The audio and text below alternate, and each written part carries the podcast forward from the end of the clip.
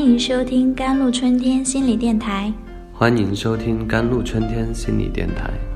这里是一片心灵的小世界，在这里修身养性。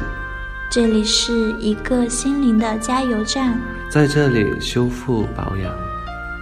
我是今天的主播 Celine。现在很多人已经将入睡时间推迟到晚上十一时以后，上网、看电视、打游戏、刷微博、微信等，都成了人们晚睡的理由。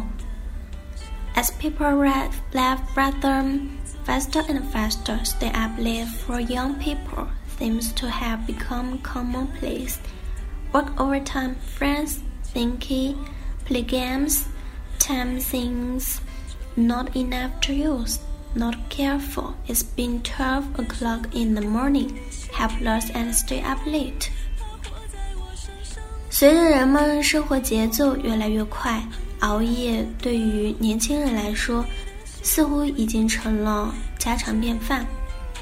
工作加班、朋友聚会、唱 K、打游戏，时间好像远远不够用，一不小心。就已经过了凌晨十二点，无可奈何又熬夜了。临床上认为最科学的睡眠时间为晚上十点，最晚不要超过十一点至早上六到七点。但是很多年轻人往往都是在一两点才睡觉，甚至一夜不睡，直接通宵。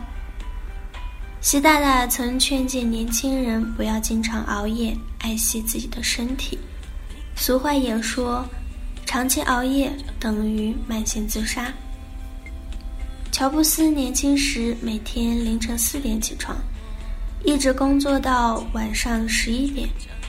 于是他五十六岁就患有胰腺癌病史。李开复经常和年轻人比赛熬夜，半夜回邮件。前年检测出。癌症之后，他开始反思自己熬夜的习惯。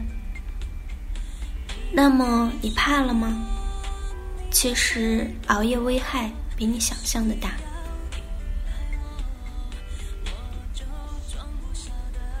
它会脑损伤。After a lot of people stayed up too late or thought to have a rest, in fact, the brain may have a permanent damage. We worked a day in the protein during the day. These proteins in the lack of sleep will be a large amount of deposit and toxic. 很多人熬夜之后脑袋昏沉，以为休息一下就好了。事实上，脑神经可能已出现永久性损伤。我们白天的一天工作会产生蛋白。 这些蛋白在睡眠不足时会大量沉积，并且有毒性，可以杀死神经元这个大脑中最重要的细胞。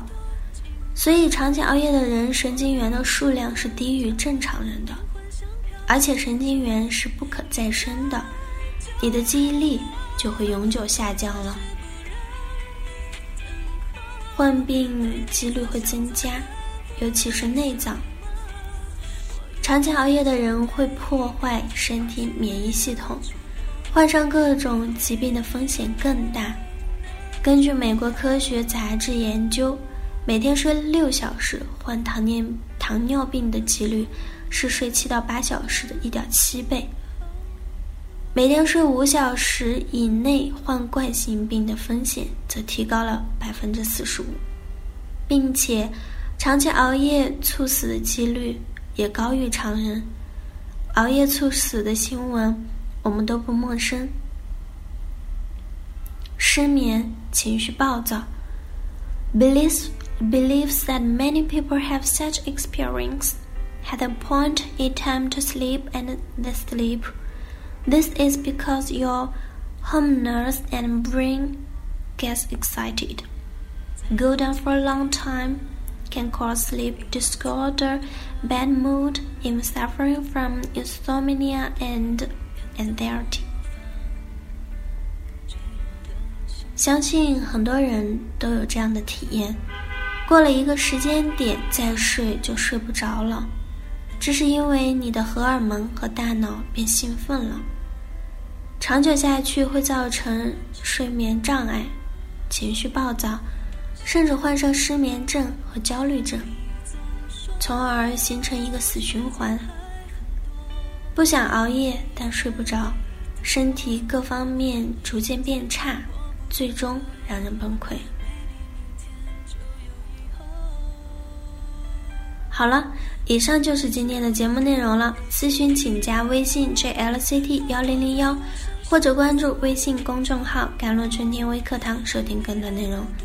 感谢您的收听，我是 c e l i n e 我们下期节目再见。